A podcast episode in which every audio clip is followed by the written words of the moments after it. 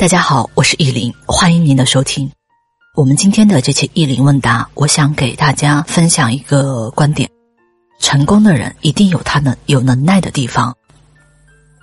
我今天约了一位行业内我很喜欢的小姐姐一起吃饭，至少在我的认知当中，我觉得她在某个领域女性当中肯定算是一姐。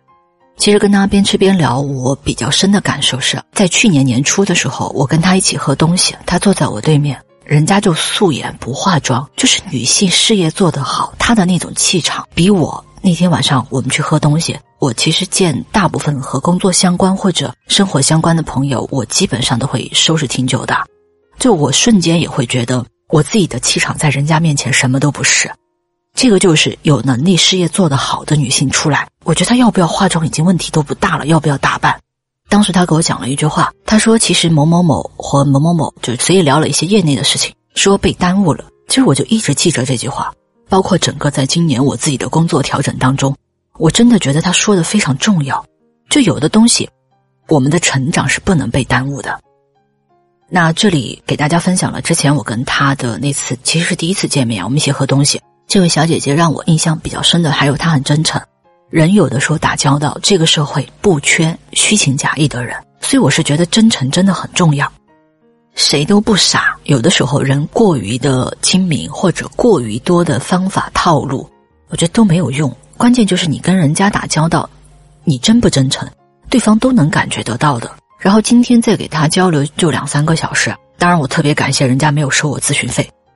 我就看到有一个点，比如说行业内好多人还在操心我是不是多一天少一两天课的时候，或者我今天上一天我的课酬是多少的时候，人家操心的根本就不是这些事情。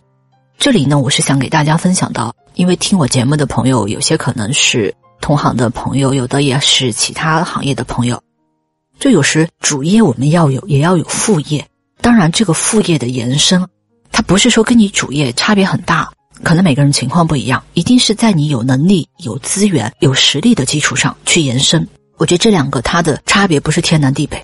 就像这位小姐姐，人家一直坚持在讲线上微课堂，而且做得非常好，给我说了一个收入的数字。我想很多全职讲课的人，可能还没有人家一个微课堂的收入这块那么多。当然，我们在选择朋友或者我们在佩服一些人的时候，不是单是说收入。更多的，我觉得是人家的为人处事跟内在很多东西，而我们也要去看到这些成功人身上哪些值得我们学习的。就这个点，我给大家的总结就是主业跟副业啊，大家多尝试。有的东西你做了，至少你有一半是机会。还有呢，上次在做线上课程的时候，我也聊到一个观点。最近我在录制视频课，就是在聊职场贵人的这个点，职场好人缘。这个时候也说到，有的东西你一定是要坚持了，你才可能被看到。你不坚持，你连被看到的可能都没有。喜马拉雅上我们六年了吧？一四一五年我就过来，就在上面我们开设音频课程，然后到现在应该是五六年的时间了。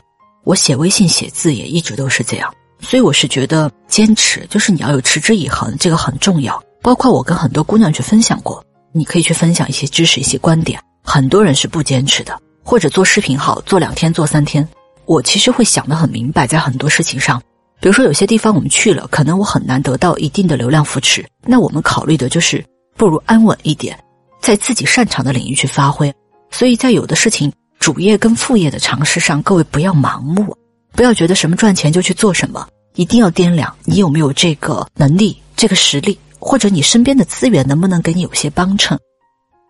那最后在这期问答，我总结一下我今天的这个分享：一个呢，我是觉得跟人打交道，真不真诚真的很重要。职场上大家都有大家的心思，但是打交道的时候尽量坦诚一点。当然，这个坦诚不是说你什么都说，就是自己要去掂量，不要虚假。没有人喜欢虚情假意的人。那还有第二个，我觉得成功的人有他成功的道理，就是接触一些朋友或者身边的好友，我也不太去分享人家具体很多事情的操作，这个不太好。但是我会把一些我的感悟给大家探讨，就是主业跟副业这个事情一定要想好，多尝试。持之以恒，坚持，多去做一些事情，多会点技能，说不定哪天某个点就爆发了。那我们今天这期问答的分享就到这里，谢谢您的收听，愿你一切安好。